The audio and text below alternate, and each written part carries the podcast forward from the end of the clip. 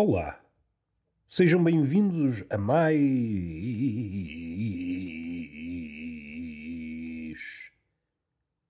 um podcast que dá pelo nome de Túnel de Vento. Vamos ver até onde esta voz me leva. Espero que não me leve para lado nenhum, dado que está calor lá fora e a minha saúde está nas últimas. Minto, está ligeiramente melhor. Em relação a ontem, estou um nadinha melhor. E como é que eu faço o diagnóstico? Ao contrário de um velhote ou de uma velha que, apesar de não ter estudos em medicina, consegue olhar para nós, o que já de si é uma mais-valia quando comparado com o médico de família, até podíamos parar aqui um bocadinho para pensar. O médico de família, aquela casta de médicos de família que diagnostica nos seus pacientes sem os olhar, das duas, uma, ou são uma espécie de charlatão, ou então inclino mais para esta hipótese, são uma espécie de seres mediúnicos. Não precisam de olhar, não precisam de cheirar, não precisam de tactear, não precisam de nada. A pessoa basta entrar no consultório e assim que entra, o médico, que está de olhos postos no papel ou calhas, tem acesso ao catálogo de maleitas. Estou mais inclinado para esta hipótese. Aquela ideia de que o médico se está a marimbar para quem entra no seu consultório parece-me descabido. Será que há médicos que passaram ao lado de outras carreiras? Provavelmente há. Nós estamos mais habituados àquele pensamento de que alguém queria ser médico, não conseguiu, teve de optar por outra profissão. Esta ideia é mais ou menos popular. Toda a gente sabe da sua existência. Mas será que entre os médicos não estará alguém frustrado? Alguém que, se fosse hoje, tinha ido por outra profissão? Eu não estou a pensar do ponto de vista das notas. Estou a pensar, hum, talvez, uma vocação que tenha surgido um pouco mais tarde. Um médico com 40 e tal anos a pensar na vida e, e a verbalizar consigo próprio. Se eu soubesse o que sei hoje, tinha ido para sapateiro. Isso sim, isso concretiza-me. Está sentado, a dar lustro ao pé alheio. Isso sim é uma vida como deve ser. Agora, salvar pessoas. Porque esta ideia de salvar pessoas parte de um conceito um bocadinho pueril.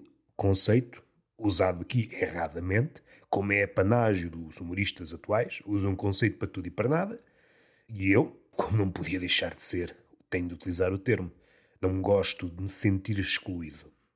E agora já me perdi nesta parte. Já me perdi nesta parte. E a culpa foi vossa. Vocês deviam telefonar-me assim que eu enveredo por há partes, dentro de há partes, Telefonava-me, Roberto, tu estás a perder-te. Tu vais esquecer-te do tema. Roberto, calma, volta para trás, enquanto é tempo. Já alcancei a ideia. Esta posição de que é fixe salvar pessoas. Isto é engraçado se partirmos do pressuposto. A voz já não está exatamente igual e então nota aqui uma diferença, e essa diferença faz-me confusão mais um dia ou dois, não sei, talvez na próxima semana volte ao sítio habitual. Deitadinho, assim é que eu gosto de estar a pensar, a olhar para o teto, a contar as aranhas, a ver a aranha a subir e a descer o seu fio, e a pensar nas parcas, no destino. No destino? E quem diz destino, diz também o almoço. Os meus poderes cognitivos não chegam para tanto. Gosto de pensar no mundo, oferecer condições para o mundo prosperar, como é hábito no Twitter, pessoas que pensam que têm as soluções para o mundo. Eu também às vezes vou para aí. Preciso é de ter álcool no bucho. Sóbrio, dificilmente. Mas, a miúde, fico-me por proezas mais caseirinhas. O que é que eu vou fazer para o almoço? O que é que eu vou fazer o resto da tarde? O que é que não sei quê? Coisas mais ou menos concretizáveis. Coisas que, de uma forma ou de outra, dependem de mim. E do meu frigorífico. o almoço também depende do meu frigorífico. Eu posso estar com intenções de fazer um banquete, abro o frigorífico e o frigorífico está vazio. E é aí, como pessoa lúcida que sou, que digo: então, amigo, isto é assim. Então atravancas os sonhos do teu colega. Estava aqui a pensar que ia fazer um banquete, convidar a malta, e tu dás-me esta novidade. Fazes o desplante de não ter nada. Isto é assim. Então tu és uma pessoa vazia, frigorífico digo eu, já também meio sóbrio das ideias. Mas vamos voltar atrás. Quem pensa que é fixe salvar pessoas é porque ainda não conviveu com elas. E o médico, por força de conviver com elas, há de chegar uma altura em que há de chegar uma altura em que se questiona. Se calhar não faz mal nenhum morrer meia dúzia, não é? Não faz. Isto é pessoas que não estão aqui a fazer nada. E é nessa altura que talvez outra vocação que tenha ficado no subterrâneo da memória, ou uma vocação que possa ter surgido aos poucos, uma vocação que possa ter eh, brotado de um passatempo e que foi ganhando aos poucos uma certa hum, premência na vida desse médico. Se calhar vou abandonar a minha vida na medicina, vou para o meio da rua e ser sapateiro. Isso sim é uma vida como deve ser, agora salvar pessoas. E isso tem algum jeito, há tanta pessoa. E a maioria das pessoas não merece ser salva. Isto é um exagero. É preciso frisar estamos aqui num século onde tudo é entendido literalmente. É impossível ter qualquer conversa assim mais elevada sem levar dois ou três chapadões. Eu não sou detrator do chapadão. O chapadão, sempre que possível, deve ser eh, levado a cabo. Há pessoas a necessitar urgentemente levar uma lambada. Pessoas que têm uma cara tipo salão de bailes. Uma pessoa olha para ele, o que ficava aí bem era três ou quatro lambadas. Dançavas até de manhã. Vamos respirar e fechamos esta ideia. O médico está contrariado na sua vida. O médico, é pá, se eu soubesse o que sei hoje, tinha ido para padeiro. E o sapateiro, como há pouco disse, é provavelmente uma proposta mais descabida. Padeiro já não é assim tão descabido do ponto de vista financeiro, o médico já não é aquela profissão que garanta assim um, salário acima da média ou muito acima da média. São raros os casos. Há médicos a ganhar mal, muito mal. E há de chegar à altura em que ainda vão ganhar menos. E eu estou a pensar nos médicos, também estou a pensar nos professores. Provavelmente outra daquelas profissões. Há professores, certamente, que iniciam o seu ofício por vocação e aqui encontram a barreira da realidade. O professor, quando está em formação, tem aquela ideia de que as pessoas são fixes.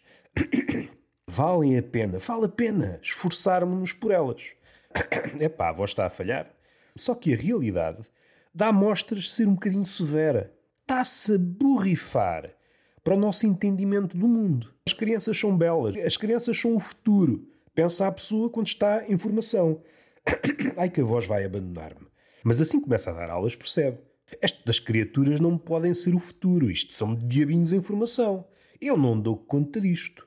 E aos poucos, à medida que os anos passam, aquele sonho de transformar para melhor pequenos seres vai ruindo. Vai ruindo até ao ponto de estarem consumidos por dentro. Eu já não falo na atmosfera atual de. Esquecem da pandemia. Das salas de aula. Cadeiras pelo ar, é insultos, é o raio que o parta. E o professor começa a pensar: se eu soubesse o que sei hoje, tinha ido para o exército. Tinha ido para o exército e oferecia-me para ir para o Iraque. Ao menos era um sítio mais calmo. Agora estar a, a, trabalhar, a escrever na ardósia e levar com uma cadeira nas costas. Em princípio, não me faz bem à saúde. Em princípio. Porque eu não quero descartar a hipótese quase milagrosa de apanhar com uma cadeira nas costas precisamente no sítio onde já sentíamos uma dor. E essa cadeira atua como um curativo. Eu não quero descartar essa hipótese. Certamente já existiu uma vez em que a pessoa doía-lhe as costas, levou com uma cadeira e pensou: epá, agora sim, agora estou impecável. E agradeceu ao aluno que lhe facultou a cadeira nas costas. Muito obrigado, poupaste-me dinheiro num ortopedista. Acho que é o ortopedista que amanha as costas, ou se não o amanhador. O amanhador é um médico sem estudos. O amanhador é uma espécie de ortopedista em que o consultório é normalmente nas traseiras de uma taberna. E do ponto de vista, como é que eu hei dizer, cinematográfico, o que é que fica melhor? O que é que fica melhor do ponto de vista da lente? Um consultório dito convencional ou as traseiras de uma taberna? Estar a ser amanhado, ouvir o esqueleto todo a estalar e olharmos para o lado e só vermos grados de minis. Há algo mais poético do que isto. Há coisa mais bonita do que isto ouvir os ossos a estalar rodeado de grades de minis vazias, umas cheias. Isto é a beleza no seu expoente máximo. Provavelmente é aquilo que os poetas de outrora chamavam sublime. É uma cena sublime, imaculada. Os anjos, por exemplo, vão aprender a cantar nessas alturas. A beleza é tanta que os anjos ficam inspirados. As musas, as mais desmemoriadas, assistem a estas cenas para se inspirarem. Só para verem a beleza desta situação. E já me perdi. andei aqui às voltas, já me perdi. A deambular saudavelmente, já passámos pelos médicos, os amanhadores, e se calhar vamos agora para um tema mais pequenito, pequerrucho, que é o bebê. Há muito tempo não falamos de bebés, já falámos aqui algumas vezes, e talvez não seja despropositado abordá-los novamente.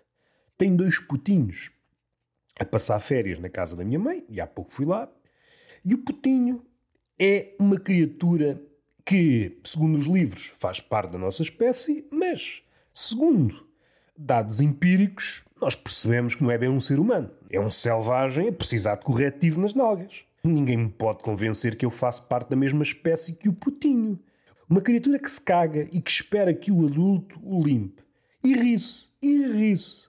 Isto não é digno. Certamente quem tem filhos, ou quem tem a infelicidade de conviver com estas criaturas em miniatura, ter-se-á dado conta do real, não é o real, é o cenário de guerra. Esta é a expressão. O cenário de guerra após garotos pequenitos terem. Não lhes chamaria almoço ou refeição, porque eles não comem, eles desperdiçam comida. Primeiro tudo, é um cenário de guerra. Depois, é uma espécie de ofensa para quem está a passar fome. Vocês já se deram conta a quantidade de comida que hum, os bebés desperdiçam, aquilo que vai para o chão.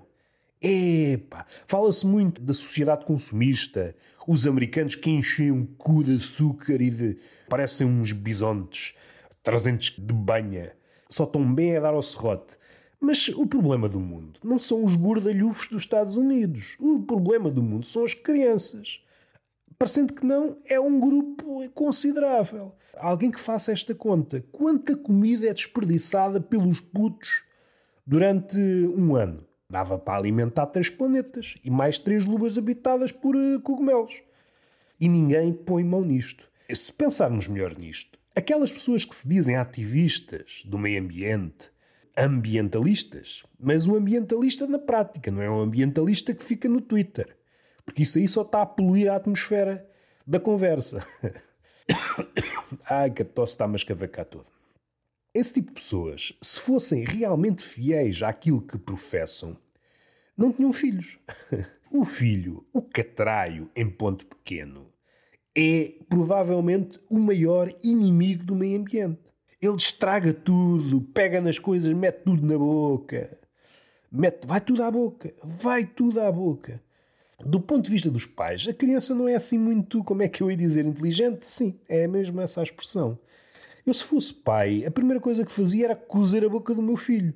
Pelo menos enquanto descansava. Para ter a certeza que ele não punha nada na boca. O puto, no fim de contas, não passa de um potencial suicida. O que ele mete na boca, normalmente, são coisas que provocam asfixia. Ele não quer comer, ele não quer experimentar, ele não quer educar o palato. Não conheço o Palato, não tenho falado com o Palato, mas provavelmente o Palato não é educado à base de torrões de areia e coisas que se apanham assim de modo avulso na rua. Acho que o Palato não é educado dessa forma. O que é que as crianças terão vivenciado para logo ter idade de desistirem da vida? Estão sempre a tentar matar-se. É cabeçadas nas mesas, é comer coisas que podem asfixiá-los, é atirarem-se não sei de onde, é atirarem-se para as banheiras, é atirarem-se para as piscinas, é tentarem afogar-se. É pá, que suicidazinhos. São kamikazinhos. Ninguém dá conta deles. Ninguém dá conta deles. No fim de contas, os bebés pertencem a uma seita fundamentalista. Não é Isis, porque esse nome já foi escolhido, mas é Osíris. E calha bem porque Osíris é um deus que foi retalhado vezes sem conta Aliás, do ponto de vista de quem escolheu o nome, eu não quero arranjar problemas, conceitos fundamentalistas, são pessoas de bem, merecem todo o meu respeito, espero que tenham saboreado a ironia, tenham escolhido Osíris. Faz mais sentido. Podem também dizer-me, ah, Isis não tem nada a ver com a deusa, com a irmã e a parceira de copla de Osíris, que é uma cena que também me deixa aqui, não é preocupado. Não é com incesto entre divindades me deixe preocupado.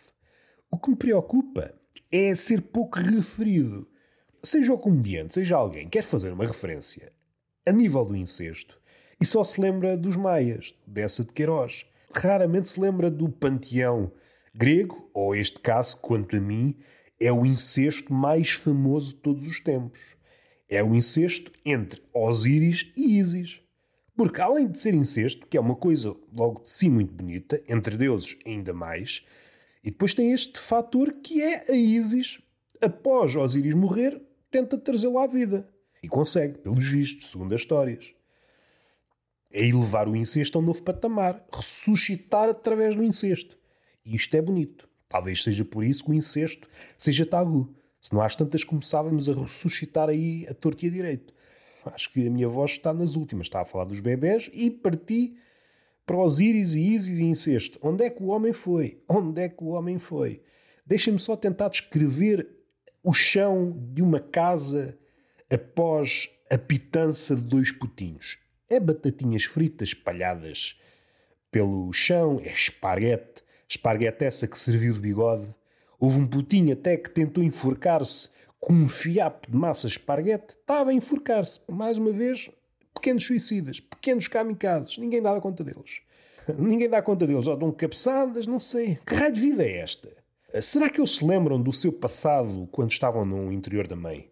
Para eles era uma espécie de paraíso. Assim que saíram, para o mundo dito real, perceberam: é pá, isto não é nada. Isto não é nada. Apetece-me morrer.